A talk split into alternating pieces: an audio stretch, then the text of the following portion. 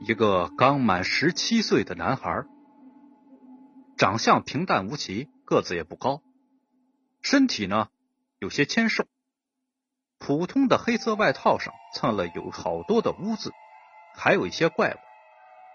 这样子走到哪里都不会引起人的注意。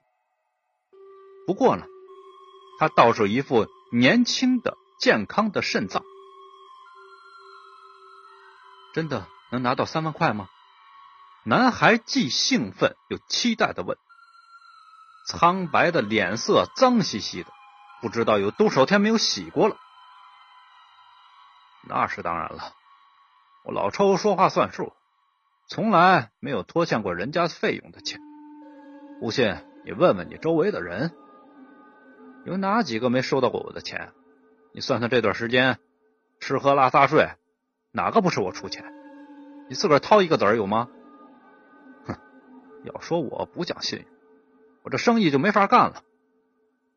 老抽边说边喷出一大朵蓝色的烟雾，不易察觉的打量着前面的这个男孩。没错，老抽呢是个卖肾的中介。现在得了病需要肾脏移植的人很多。然而呢，合适的肾脏却比较少，物以稀为贵嘛。一个好肾可是有很多人排着队要的。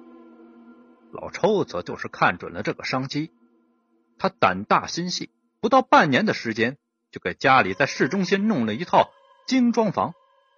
当然呢，这只是开始，以后发财的日子还很长呢。老抽眯着眼睛望着灰蒙蒙的天空。心说：“这个小孩居然只是为了一个叫什么爱疯的手机，愿意卖掉自己的一个肾。人为财死，鸟为食亡啊！医院那边应该有消息了。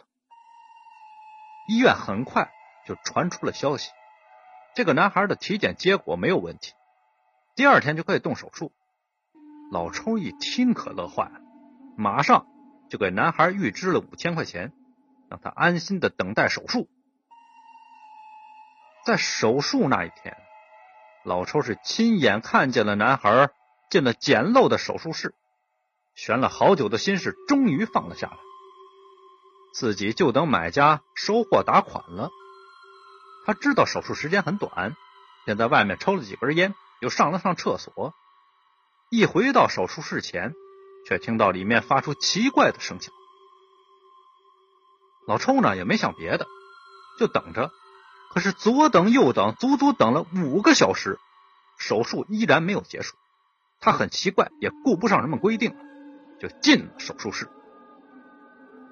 一看眼前的场景，老抽吓得差点是肝胆俱裂。这、这、这、这不是屠宰场吗？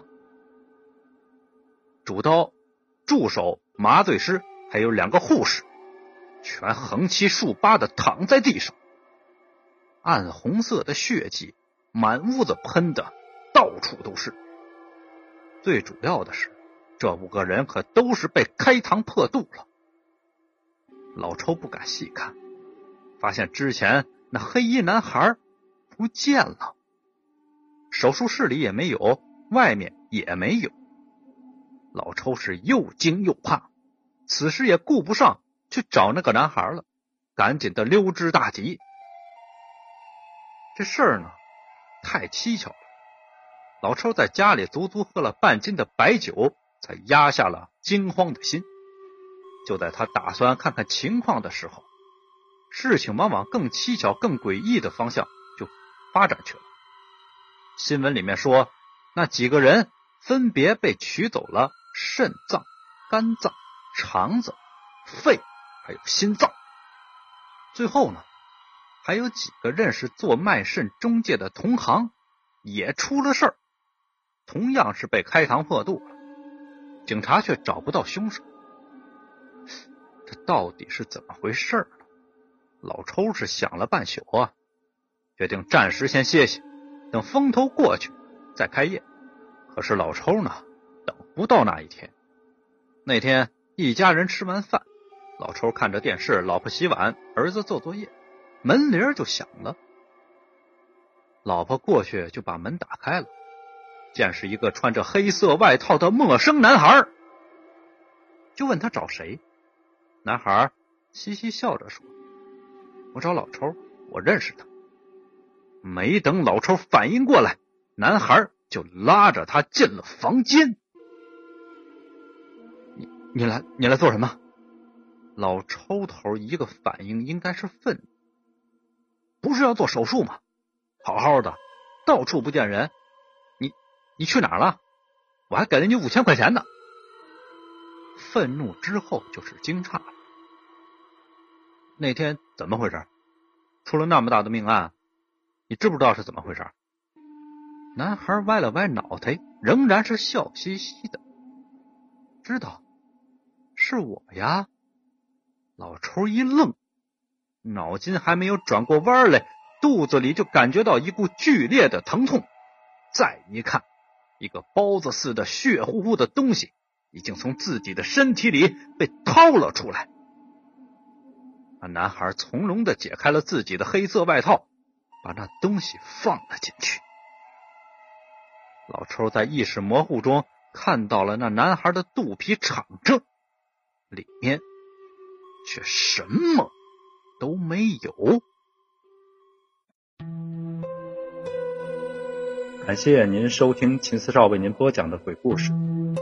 呃，这个鬼故事呢，每天我都坚持一更，凌晨十二点，不见不散。